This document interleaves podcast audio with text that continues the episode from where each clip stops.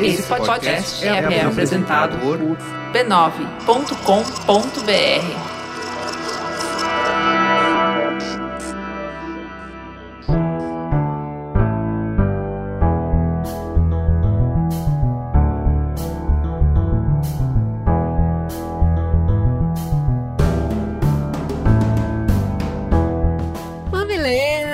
Mamilete, sejam muito bem-vindos a Hit2C. Estamos aqui pelo segundo ano para promover conversas que promovem encontros para além do raso. É um prazer recebê-los aqui no auditório. Muito obrigada pelo tempo de vocês. Eu sou a Cris Bartz. Eu sou a Juva Lauer, gente. Estou muito feliz de estar aqui com vocês.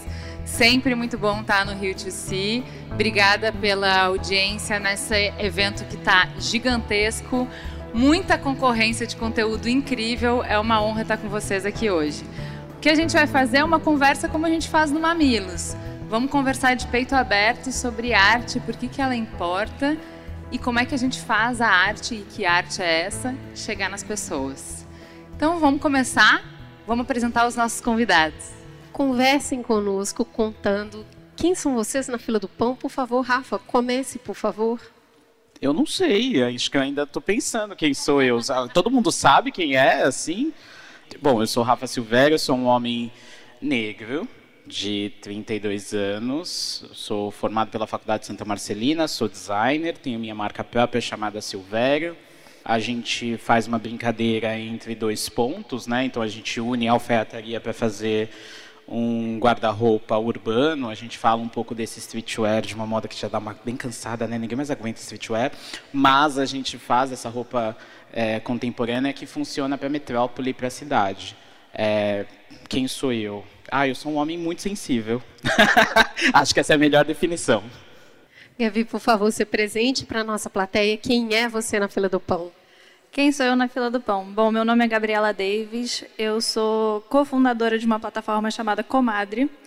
É, e hoje, inclusive, eu quero estender para todos vocês serem meus, minhas comadres e compadres, é, onde a gente une arte e impacto social. Então, a partir da arte, a gente faz projetos em parceria com artistas, em parcerias com instituições e ONGs, né, para justamente tentar trazer luz às ações que elas a luta né, social, que a gente acredita que é importante, é, e sempre unindo né, um, um, apoio com, com, enfim, o público e, e a arte mesmo.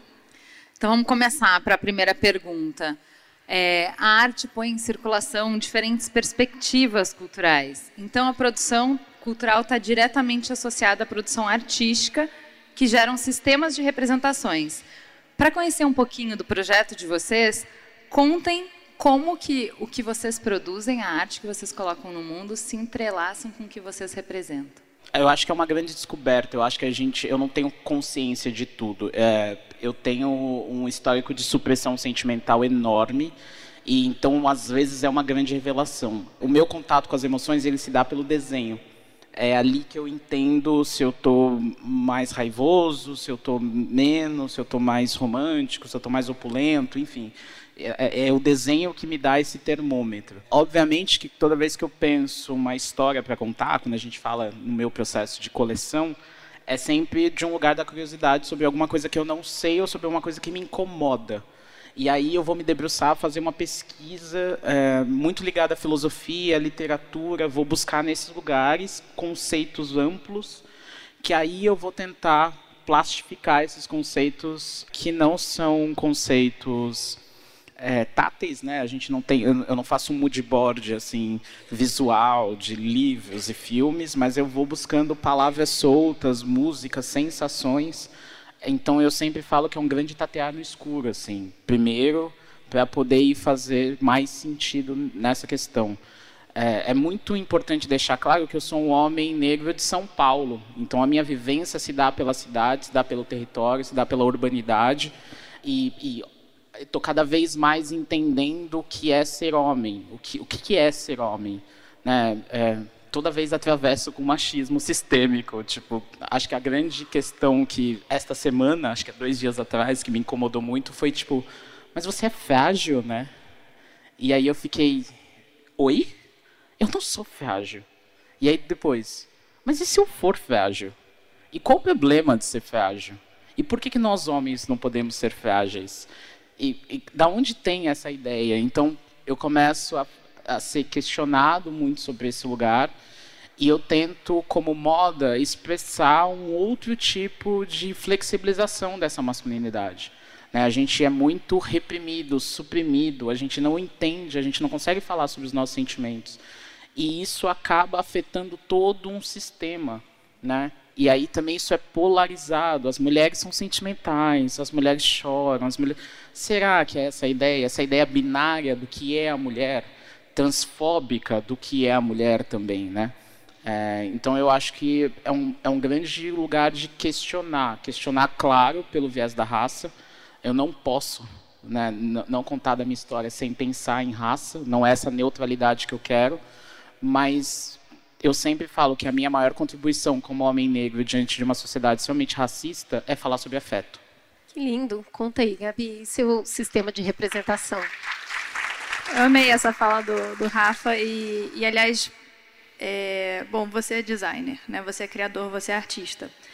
Mas no processo curatorial e, enfim, de contemplar projetos, eu acho que é, é, é tudo isso, obviamente, né, em caminhos diferentes, mas é também tentar entender o outro porque a gente quer representar o outro e não necessariamente a nós mesmos. Então a gente quer representar o artista, a gente quer representar a causa, a gente quer representar um debate específico que não necessariamente seja nosso a carregar, mas que a gente quer trazer visibilidade para isso também. Então, enfim, claro que você, como criador, você vai ter o impacto de perceber o que está dentro de si e tentar aplicar isso para fora. E eu tento fazer o processo inverso eu vejo o que está fora e tento assimilar para dentro para depois, então, unir os pontos. Eu acho que isso é, é bem curioso. É, e eu acho que, bom, dentro do Comadre, enfim, eu mesma venho tentado buscar formas realmente de, de alterar um pouco a forma que a gente engaja com a arte, né? A arte ela é muito fechada, ela é muito elitizada, elitizada e elitista, enfim. Então, como é que a gente faz para a gente realmente ampliar esse esse diálogo, né? Como é que a gente faz para ter mais acessibilidade. Então, é assim, é por causa do preço da arte? É porque dentro da galeria é, é sempre meio intimidador? Quem é que está transitando lá? São só as pessoas elitistas, de elite, enfim. Então, como é que a gente começa a mudar esse pensamento? E aí que, enfim, eu, eu até comecei a fazer alguns projetos é, lá em 2020, no início da pandemia, que tinham um pouco essa intenção de captar para projetos sociais. Então, na época, o foco era a questão da, da cesta de alimentação. Então, a gente estava arrecadando para isso, mas eu percebi que era muito mais do que só captar. Na verdade, era trazer obras de arte com valor muito mais acessíveis do que aquele artista geralmente propõe. Então, que isso foi muito legal, porque assim, professores de arte chegavam para mim e falavam assim, cara, é a primeira vez que eu consigo comprar um, um trabalho da Leda Catunda, por exemplo. Consegui comprar um trabalho da Rosana Paulino, comprei um trabalho de não sei quem. E, e eu olhei e falei assim, pô, eu também. Né? E que maneiro. E assim, realmente, os valores, ok, obviamente a gente não está falando de, de valor muito, muito baixo, mas é muito, muito baixo em relação à arte. E aí que, na verdade, eu comecei a perceber que o tipo de projeto que eu comecei a propor lá na pandemia, na verdade, ele, ele ampliava para muito além de só um tipo de, de linha. Né? Eu quero pegar justamente esse gancho para essa próxima pergunta. A arte, ela é um acontecimento. Né? Ela não é um conceito estático que fica preso, fica único nela mesma. A arte ela é mutável e por essa característica mutável, ela é diversa. Mas parece que a gente foi educado numa lógica meio universalizante do que é arte. E por isso fica essa sensação de que existe uma lei única do que pode ser determinado como arte. Não é raro, a partir dessa universalização, ouvir coisas como: gente, mas que roupa simples, por que, que ela está na passarela? Ou, nossa, já essa roupa é ridícula, quem vai usar isso? Não faz nenhum sentido. Ou ainda, nossa, esse quadro parece que foi meu sobrinho de dois anos que pintou, o que ele está fazendo aqui? E essa, e essa escultura aqui que parece feita de durepox que vende na praia. Então, o que eu queria saber de vocês é a quem serve essa disputa de narrativa sobre o que é arte e como a gente pode se abrir mais para essas propostas que são colocadas e a gente não consegue necessariamente se reconhecer nela num primeiro momento. É, esse eu acho que é o grande debate da arte. Tem um lado que vira e fala assim, ah, a arte tem que ser mais inclusiva. E o outro lado vira e fala assim, não, na verdade eu não quero que seja inclusiva, eu acho que tem que ser muito exclusiva mesmo. E é uma loucura, porque é, privar o artista de poder participar porque ele não vem de um lugar específico, né? Porque, sei lá, agora a gente está no Rio de Janeiro, então, assim, porque ele não vem da Zona Sul, por exemplo. É, porque ele não estudou não sei aonde, né? Porque ele não teve tempo de estudar.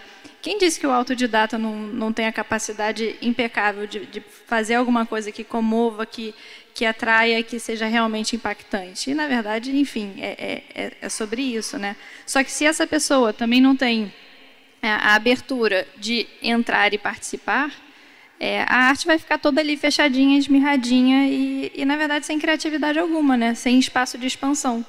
Então, eu acho que agora, né, enfim, cada vez mais as pessoas estão querendo também ampliar o debate, trazer mais gente para dentro, e não só isso, né? começar a ter um diálogo diverso que a arte sempre se propôs a ter e sempre teve a capacidade de ter e nunca foi permitido necessariamente né, dela ter o debate. Agora, respondendo sua pergunta, eu acho que, que a gente tem que começar a tentar quebrar um pouquinho do que está dentro do nosso do, do, nosso comum, né? Não é porque é o que está na parede, sei lá, não é porque ah esse cara aqui, é artista ótimo, é, condecorado com prêmios, exposições fora, isso e aquilo, que na verdade ele tem que ser o único exemplo de, de artista. Muito pelo contrário, na verdade justamente, e, e aí que passa um pouco né, o, o, o, trabalho no meio da arte, né, de ir explorando os diálogos diferentes e, e as pessoas diferentes que podem participar, que produzem arte para realmente ampliar o, o, o, debate. E eu acho que esse que tem que ser o, a corrida de agora. Bom, vamos lá.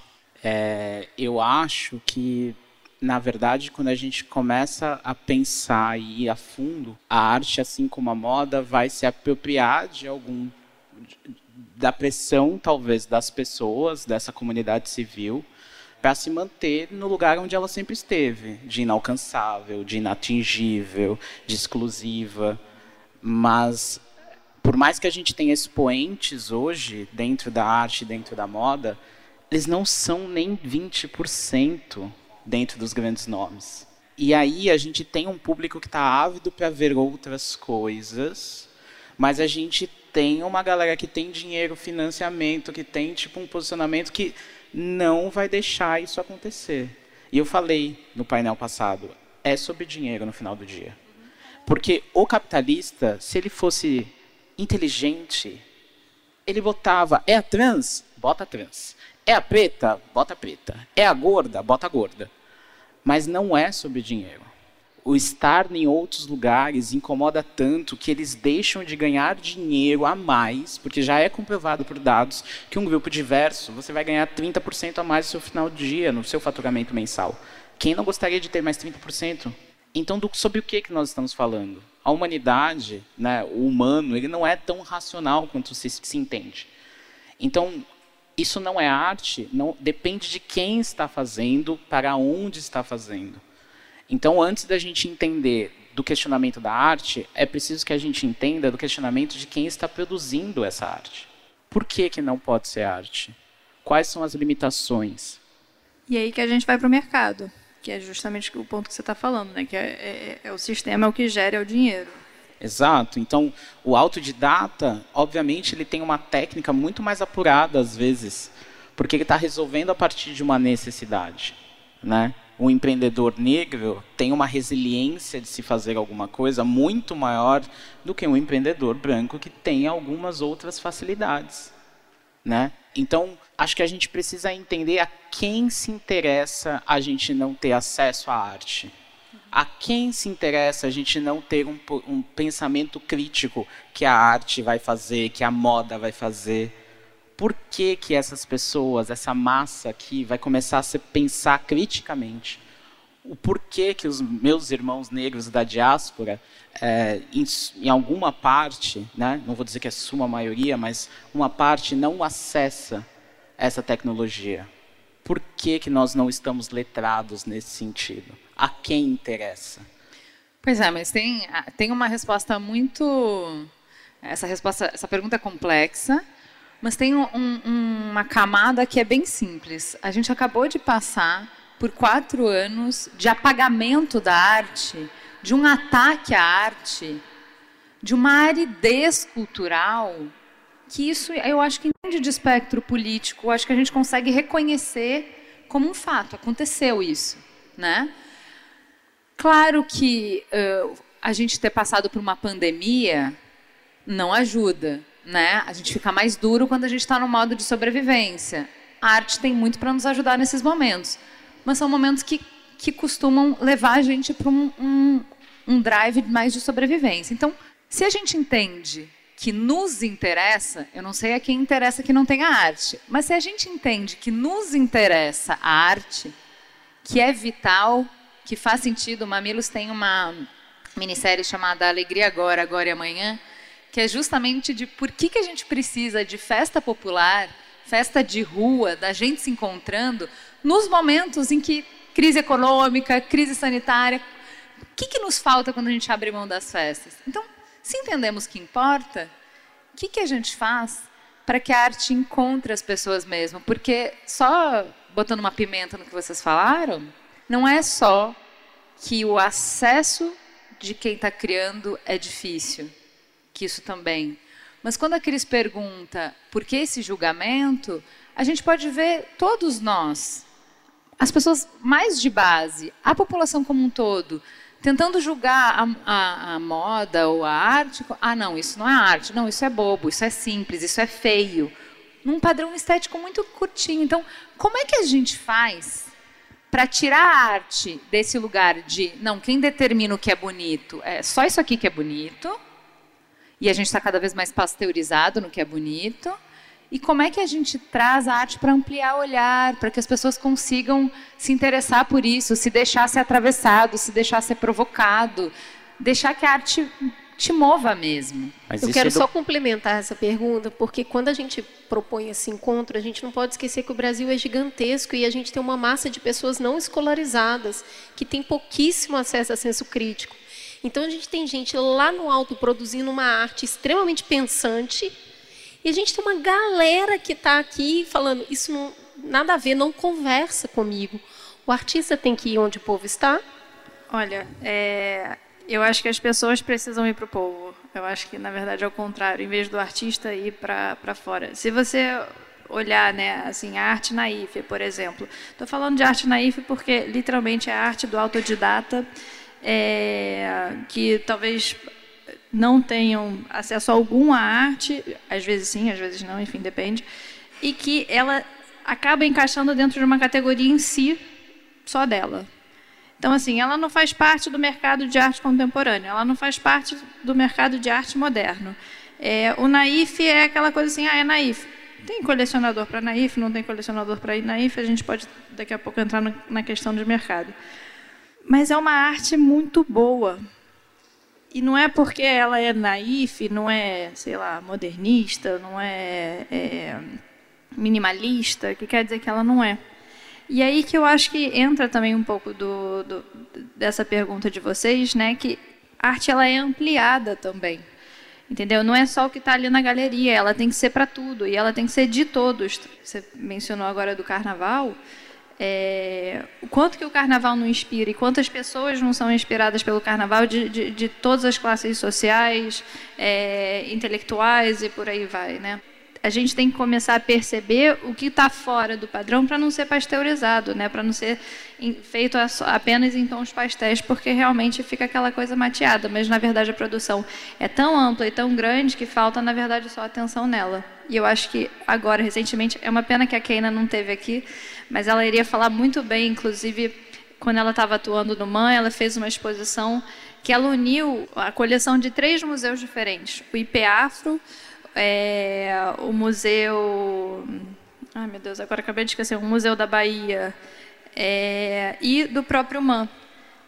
Então, que, qual, é a, qual foi a sagacidade dela, né, de perceber que o MAN não tinha capacidade sozinho de falar, de fazer um panorama brasileiro, que na verdade era necessário também a coleção do IP Afro, que era necessário também a coleção desse, desse museu na Bahia. Porque assim você começa também a trazer né, todas essas novas perspectivas. Mas vem de educação, né? Acho que a gente está falando aqui sobre educação. Né? É, a partir do momento em que a gente não consegue enxergar moda como uma expressão artística, ou que a gente não consegue ver um tambor de crioula como, como expressão artística, é educação. Então, de novo, a quem se interessa que a gente não tenha essa educação? Em que a gente inviabilize a cultura popular, né? Em que a gente tenha um apagamento cultural histórico, né? Tô aqui provocando para que a gente consiga pensar e tenha um pensamento crítico, porque como é que eu vou falar para um cara de comunidade que ele não se vê nesse lugar da galeria? Né? O próprio grande case de, de Basquiat entrou em várias problemáticas psíquicas de não se ver nesse lugar da galeria. Porque a gente entende que esse espaço está o tempo todo contra nós. Então a gente não precisa de uma educação, mas a gente também precisa da autoestima autoestima, a imaginação durante um processo formativo de uma criança vai fazer com que ela seja um adulto que não tenha essas problemáticas que a gente está jogando nessa mesa aqui hoje. Né? Essa educação que ela é pública, ela é feita a partir desse planejamento para que a gente tenha gerações que tenham mais autoestima à hora de se afirmar e que consigam indicativos se correlacionem com esses indicativos e falem, cara, aquilo é arte. Né? A capoeira é arte. Então, estou tirando a arte desse lugar, da galeria, nem, nem conheço, nem sei, depois você me dá umas dicas. E estou trazendo para a arte que a minha avó faz, que é fazer um, um ótimo arroz doce. Uhum. E que ela não se vê nesse lugar de potência, por N motivos sociais, históricos, enfim ela não se enxerga nesse lugar de se apropriar que eu também posso ser uma artista. Porque isso vai fazer diferença quando eu me entendo designer, quando eu, Rafael, entendo que eu posso ser além do que está pressuposto, além da estatística, além da violência que atravessa o meu corpo, além da minha orientação de gênero, de sexo, eu consigo me apropriar disso e expor o meu máximo. Mas isso é eu o tempo todo tentando reaver uma questão que é externa e que me atravessa constantemente. E ainda sou visto como frágil. E aí sou visto como frágil, né? Então, não é uma problemática tão fácil e tão simples da gente solucionar. A gente tem a síndrome do vira-lata. Tudo que é feito na gringa é mais legal. Tudo que é feito fora é mais legal. A gente não conhece o nosso país. A gente não entende o nosso país. A gente a gente tá o tempo todo achando que o sul, o nordeste, existe uma competitividade Mas de essa coisa do raro também pega, né? Porque poucos conseguem fazer, poucos conseguem ter acesso, então é isso que tem valor. Isso não, isso aqui tem na comunidade, isso aqui eu sempre vi, isso aqui eu cresci o com. O artesanato. O artesanato, não, isso é uma arte menor, né? Porque o que me parece é, desse lugar de potência que eu enxergo valor no fazer, em todos os fazeres, na arte que está ao meu redor, eu tenho mais autoestima para chegar também e me relacionar de um outro jeito com a arte dita Mas erudita. aí você quebrou um mercado inteiro. Essa é a grande questão. Você vai quebrar um mercado de galeria.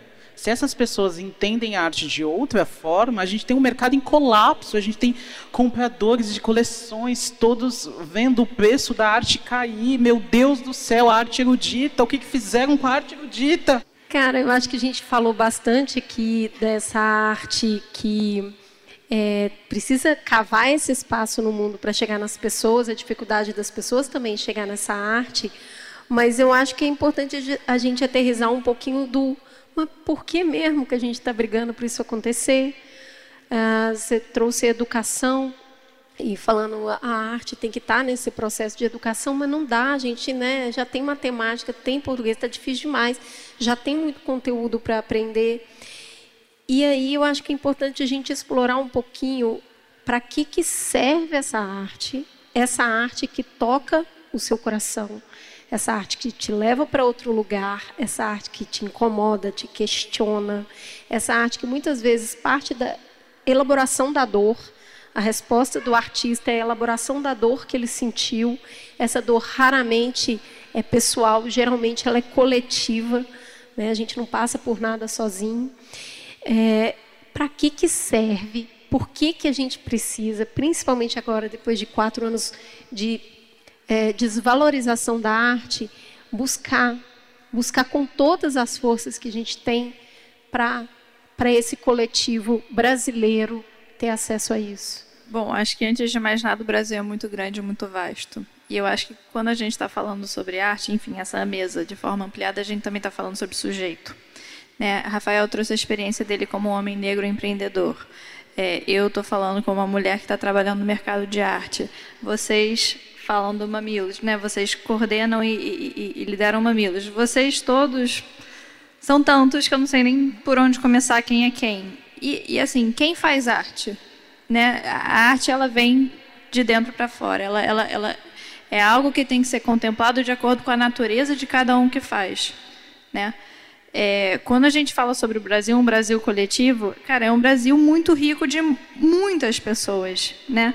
E de muitas pessoas também que vão ter contatos umas com as outras e por isso que a arte também é tão importante de ser vista, valorizada e ampliada, porque é, quando um artista faz uma obra e essa obra é acessada por um público, esse público ele vai ter uma reação, ele vai ter uma identificação, ele vai ter uma ampliação de ser pessoal dele mesmo, dela mesma, dele mesmo, é, e todos os pronomes, claro, em relação àquela obra. Aquela obra vai fazer uma comunicação com essa pessoa, e essa pessoa ela vai ser mais essa pessoa quando ela tem encontro com isso. Agora, vão ter obras e obras e obras, e artistas e artistas e artistas, e públicos e públicos e públicos. E cada um que vai encontrar, às vezes, vai ter mais identificação com uma do que com outra, e por aí vai. Né? Então, assim, acho que Acho que é quando a gente fala sobre, enfim, pegando a sua última palavrinha, na verdade, né, desse Brasil, é na verdade quantos milhões, quantos 210 milhões de Brasils tem aqui dentro, né? É, mas eu acho que é importante também entender que a gente está falando de uma conexão artística, que a gente tem um Brasil miserável, que está preocupado com o que vai colocar na mesa. É muito difícil com que essa pessoa, esse sujeito, nesse lugar de vulnerabilidade, socio, socioeconômica consiga ser tocado porque ele tem outras preocupações. É, a arte ela vai ser um lugar de desopilar muitas das coisas. E emoção a gente não educa, né? Tipo, emoção, é, sensibilidade artística, ou você tem e começa a desenvolver, ou você não tem por algum motivo. E também acho que também desromantizar esse lugar que o tempo todo a gente está sendo tocado, porque às vezes essas preocupações são tão latentes que você não consegue ver, você não consegue enxergar, né? Então é, a gente tem que entender que a arte é o único lugar para a gente fazer questionamentos e entender subjetividades da nossa psique que a gente não consegue chegar lá sozinho, né? É, esse sentimento oceânico acontece com a conexão quando você se depara com o distinto, né? Quando você se depara com algum lugar e você se reconecta consigo mesmo. Então também tem a experiência do todo e do individual, da solidão em estar na frente de uma obra de arte, de se reconectar ou conhecer uma parte em você que talvez estava no subconsciente, né? Então, obviamente, é por isso que a arte tem esse lugar de estar restringida e pejorativa, né? Porque agora, enquanto você falava, eu lembrei Ai, menino, esse menino só faz arte. Ai, mas meu sonho é vender arte na praia, né? Então, a gente tem um pouco desse lugar da arte como como pejorativa, não Mas como é o arte oposto potente. do trabalho, né? O que, que produz? Não está produzindo nada. E eu acho Não é que para mim vai muito nessa direção a resposta é, da crise. Assim, eu entendo que você fala que a gente não educa a sensibilidade, mas eu acho que a gente convida. E eu acho que esse, para mim, é o papel fundamental da arte. Que eu concordo com você. É, tem menos espaço em mim para eu lidar com os meus sentimentos quando eu estou com uma vida muito dura. Porque eu tenho que ser duro para resistir à vida. E é, eu não posso pensar, porque se eu não pensar, eu não faço tudo que eu tenho que fazer. Eu não posso sentir, porque se eu sentir, eu não dou conta de todas as violências que vão me atravessar em um só dia. esse embrutecimento, eu acho que a arte é essencial justamente porque ela não desiste de você. São convites que vai vir numa música, que vai vir num raio de sol, que vai vir no esse convite da beleza, esse convite da arte, que vai vir no carnaval que seja, que você entrou por uma coisa e foi tocado pelo que você nem sabe, entendeu? Eu acho que também tem isso. A, a, a, quando a gente amplia esse lugar de arte para não só o quadro que está na parede e a gente vai para esse lugar mais de arte popular, eu acho que a gente eh, tem jeitos da arte se aproximar e você nem vê que ela está vindo. Você buscou uma coisa e quando você viu a beleza está lá, quando você viu a alegria está lá, quando você viu a tristeza que você fugiu, que nem um desesperado está lá. Então, isso que você falou, que é esse relacionamento que você se vê melhor e você vê um mundo melhor por causa da arte, eu acho que é por isso que a arte é essencial, porque ela não deixa de nos fazer convites. E ela tá em todos os lugares, ela vai nos pegar. É a experiência do belo, né? A gente está aqui falando da experiência do belo, não do bonito, do belo, do que vai te comover, do divino, do que vai trazer esse senso de pertencimento, que você não está sozinho. É... Ou até do que te incomoda, né? O que vai encontrar com você mesmo, com as coisas que você está fugindo de você, com seus traumas, com as suas dores, com seus corações partidos. Mas isso também é o, belo. da sociedade, com tudo isso. Isso também é o belo. O belo também é esse lugar de te provocar, de te colocar em conexão com a sua natureza mais subjetiva, que está muito enraizada, enraigada, confusa, cheio de camadas propensas. Então, é acho que a experiência do belo é o que a gente estava tentando chegar. Não sei se respondemos à pergunta. A experiência do belo é a experiência de sentir. Não importa o afeto, mas ele você sente diante do belo. Dor, prazer, felicidade. Afetar, né? Você é afetado. A arte vai te atravessar e vai te afetar de alguma maneira. E eu tenho pensado muito nesse lugar de afeto coletivo principalmente porque a gente está num estágio de violência latente, quase banalizada, associada a diversas, a, a centenas de milhares de perdas da pandemia. E, e, a arte, enquanto instrumento de coletividade, ela pode nos ajudar a sentir. Estou te dando uma ferramenta de processamento para você conseguir digerir a arte pode ser esse remédio digestivo, esse lugar onde a sua dor é invalidada e a arte vem e fala: não, ela merece espaço sim. Ela existe, ela existe no mundo. Então, a, a, eu, eu, eu tenho uma ansiedade muito grande para que a gente invista nisso, porque nós temos muitas coisas. Enquanto brasileiros, a gente tem muita coisa, a gente precisa de muito remédio da arte para processar o que é ser brasileiro é que a gente não resolveu nenhuma das nossas dores, né? Esses incômodos, eles precisam ser atravessados. Mas aí eu também acho é, que tem um lugar da arte que, ao mesmo tempo que ela humaniza, ela também pode criar uma desumanização. Enquanto você falava, alguma coisa me incomodou. E aí eu vou te dizer o que é. A gente precisa talvez ir para uma galeria para se dar conta de uma realidade que a gente tem todos os dias, né? Uma realidade de pessoas negras que são açoitadas, pessoas negras. A gente precisa chamar a atenção de uma forma maior que a arte vai potencializar isso, né? Mas a gente está tão a, a gente está tão adormecido, a gente está tão entorpecido com tantas coisas que a arte vai ser esse termômetro, porque é só a gente ligar a TV para ver quantos corpos negros acontecem, que as mães perdem seus filhos, que essa roupa vai ser estigmatizada, né? Porque é isso também. A roupa também tem esse lugar de testemunho ocular de fatos bons e ruins. Tanto que quando um casamento não dá certo, a primeira coisa que, que a noiva faz é jogar o vestido de noiva fora. A gente precisa da arte para trazer esse temperamento de tipo, calma, para a gente poder processar. Porque não é, não é a notícia, é. não é o, o, o jornalista, o dado. o dado. Não é o dado, não é, o dado. não é nem a cena brutal. Esse distanciamento que, que a arte proporciona para que eu possa respirar e aí refletir, porque ali ela está estruturada e outra coisa, ela está validada. Quando ela está num espaço artístico, ela está validada, ela existe no mundo.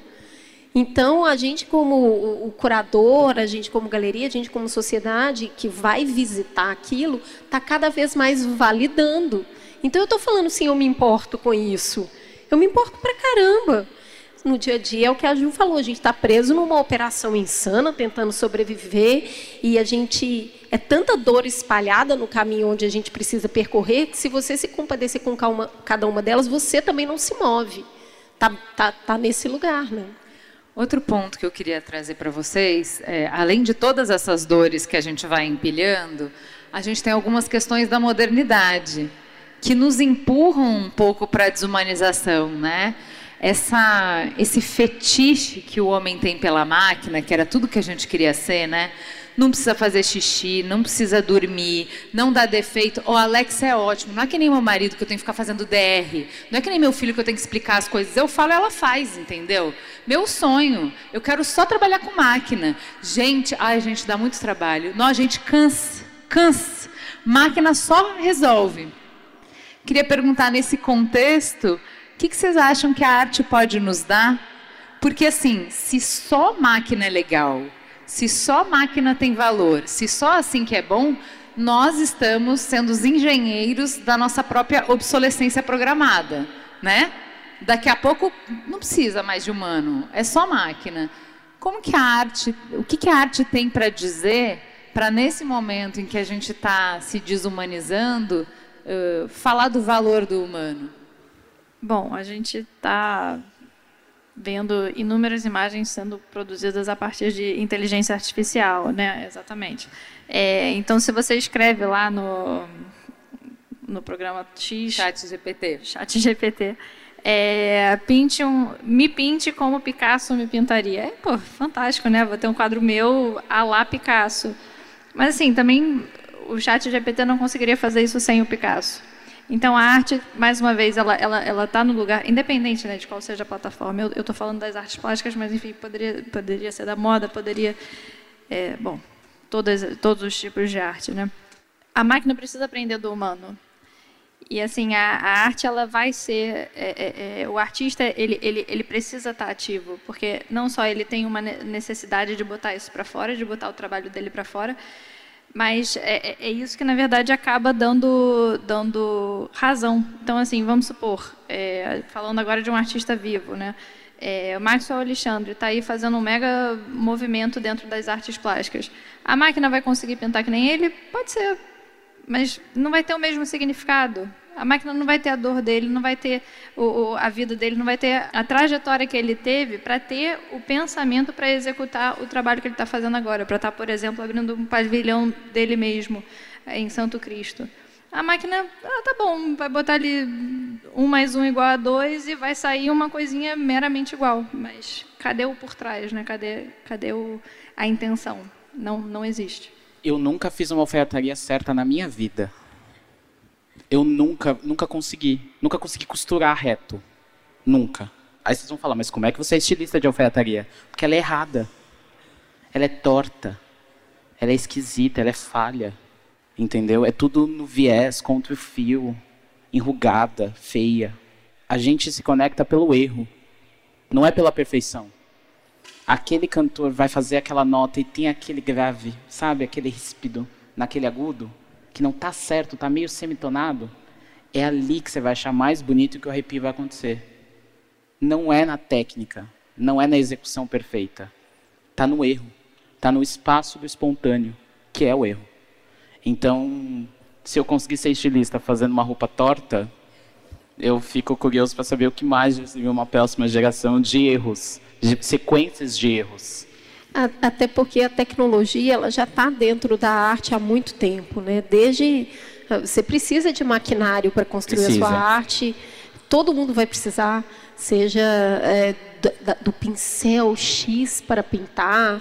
Então, assim, tem todo um mercado de tecnologia para que a arte exista e sempre existiu. Mas quando você fala isso das frestas que são criadas na imperfeição e por isso ela é humana e por isso ela vai te atravessar, me lembra muito do contexto. Né? Se a arte ela é uma comunicação, e claro, é, eu tenho o que eu carrego dentro de mim ao ter contato com uma arte, vai me trazer uma mensagem muito própria. Qual a importância do contexto para que a gente tenha um sentimento conjunto. Eu gosto muito de falar sobre isso e, enfim, até quando eu dou aula sobre, por exemplo, o Renascimento, é, a gente está falando sobre um trabalho de 500 anos atrás, né? E, e aí lá naquela pintura vai ter o Lorde, não sei das quantas, o Rei XPTO, e, enfim, a roupa que foi feita por sei lá quem, blá blá blá. E assim, quem é essa pessoa na fila do pão de hoje? Tipo, não, a verdade é que não importa se aquela pessoa foi lá e pagou pelo trabalho, né? Melhor. Quanto mais você souber, melhor, sem dúvida. Conhecimento nunca é demais, né? E assim, você se moldar e moldar com conhecimento nunca é demais. Mas na verdade, no fundo, o que você sabe, a, sua vida, a sua trajetória, o, o, o, seu conhecimento é o que te faz ver e assimilar o trabalho. Então, você saber especificamente o que, que foi o detalhe XPTO, ah, essa arquitetura, é, sei lá, helenística aqui, enfim, pautada, iônica, blá blá blá, ajuda, ajuda. Mas é o que faz o trabalho ser importante para você hoje? Não. Né? O, o, que faz o trabalho ser importante para você hoje é a forma que você vê, é a forma que você interpreta. Eu gosto dessa visão, que é eu valorizo o que vem de dentro de mim. Mas quando eu estava pesquisando um pouco para a pauta e eu fui ler sobre o Silvério, é, quando ele eu já tinha visto as imagens e óbvio que ela me causou impacto. Até comentei com ele alguma coisa ali que que me atravessou ao ver. Mas quando eu li a descrição da coleção Delirium, eu vou pegar essa eu falo, hum. Aí eu volto naquela peça e ela ainda é maior para mim.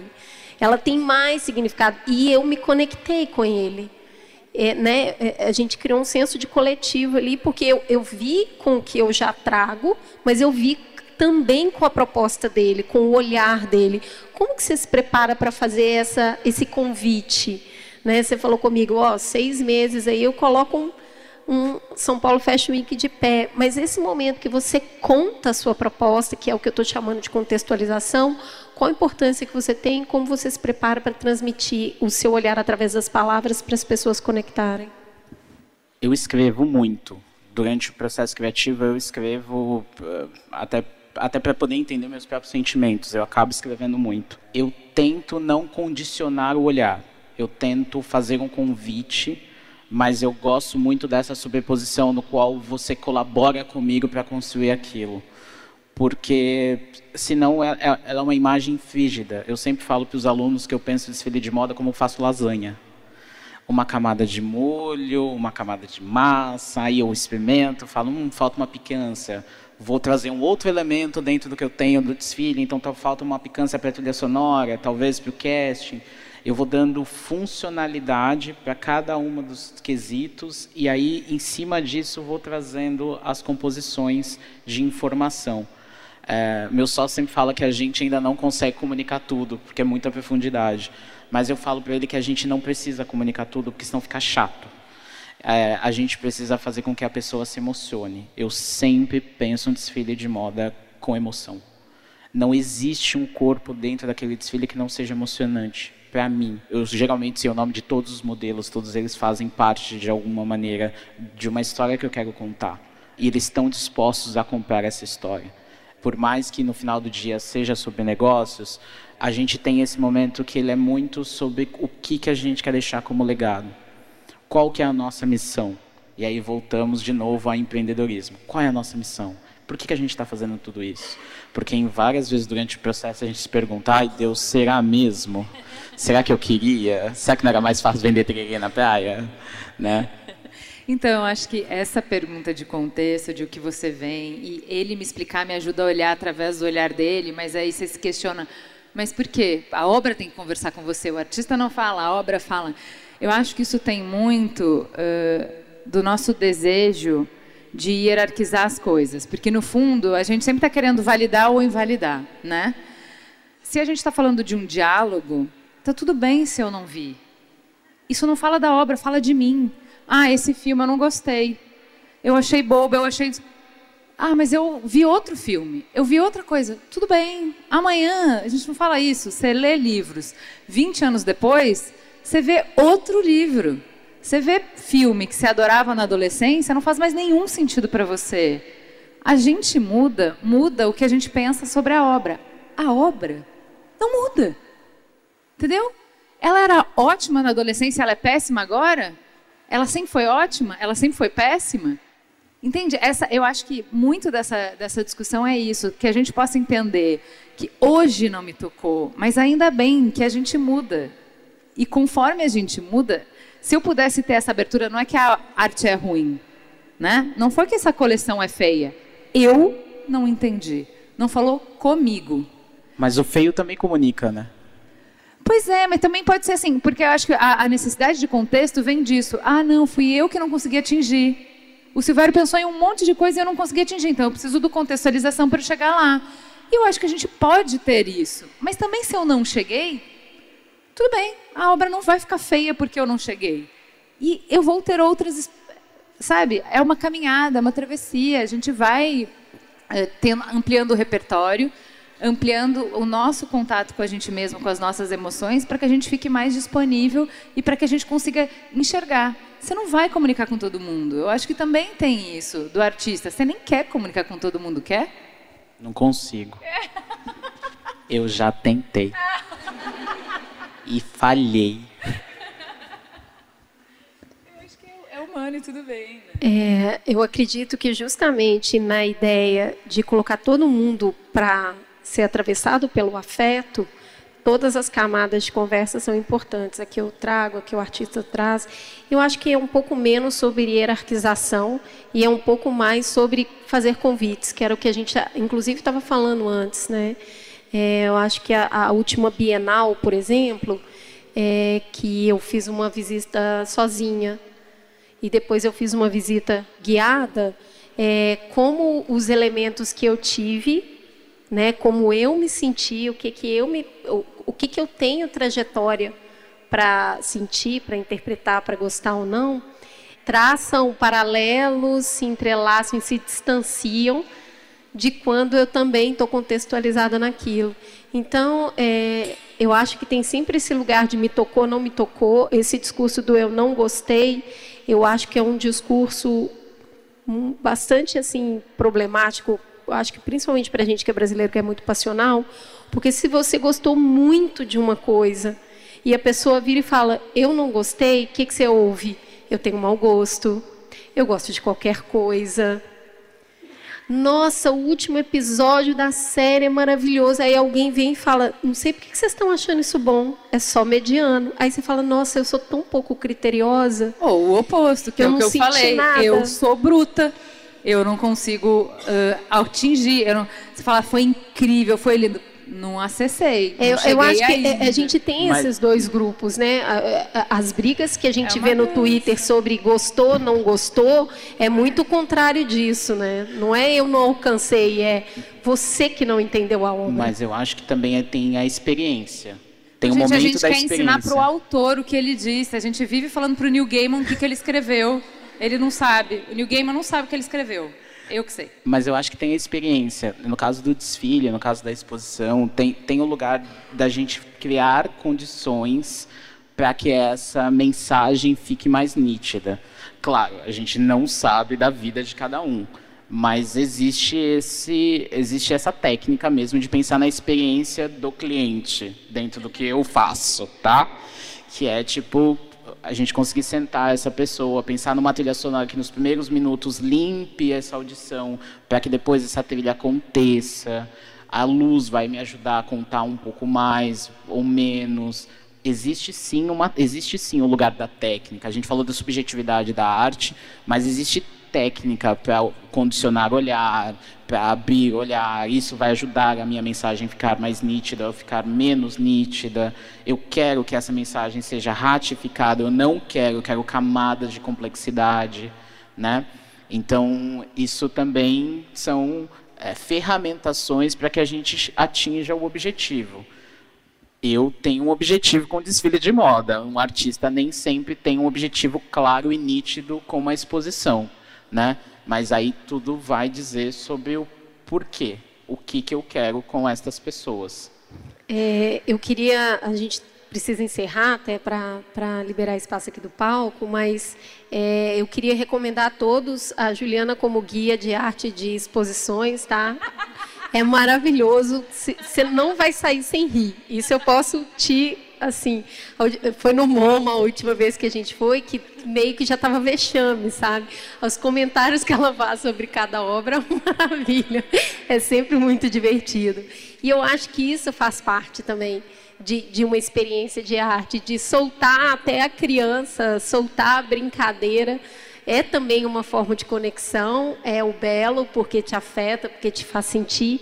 De tudo que a gente conversou aqui, eu acho que eu saio ainda mais com a ideia ainda mais reforçada dessa importância do sentir. Não importa o que, mas sentir, né? Se fazer assim, a máquina não sente, eu acho que é, pelo menos por enquanto, mas eu acho que aí tem um gran, uma, uma, uma, grande diferença. Né? A gente é capaz de sentir diferentes emoções e a arte nos permite sentir e coisas diferentes com a mesma arte. Então, é um mundo do mágico. Eu adoro o mundo do mágico. Só para um adendo. Quando sai do meu desfile achando feio, eu fico maravilhado. Pelo menos você sentiu alguma coisa. Não me vem no desfile e fala, ah, não senti nada. Sente alguma coisa feio, Sinta critica. ódio, mas Vai na rede social, fala mal, né? Tem isso também. Dá engajamento pra gente, né? Mas você sentiu, sentiu tanto que foi lá, escreveu, enviou, né? Você sentiu algo. É. Não sentir nada que é problema. Fale bem ou fale mal, mas não fale nada. Não mas, deixe de é, falar, né? Fala. Mas fale bem ou fale mal. Gente, muito, muito, muito obrigada. A gente espera receber vocês na Casa do Mamilos, em São Paulo. Foi uma conversa deliciosa. Gente, muito obrigada por estarem com a gente. Muito obrigada. Estaremos esperando vocês ali para dar beijos e abraços, que esse negócio de ao vivo é muito gostoso, a gente adora. Temos um programa? Temos um programa, fica gostosa a sensação de mais um Mamilos no ar. Beijo, gente.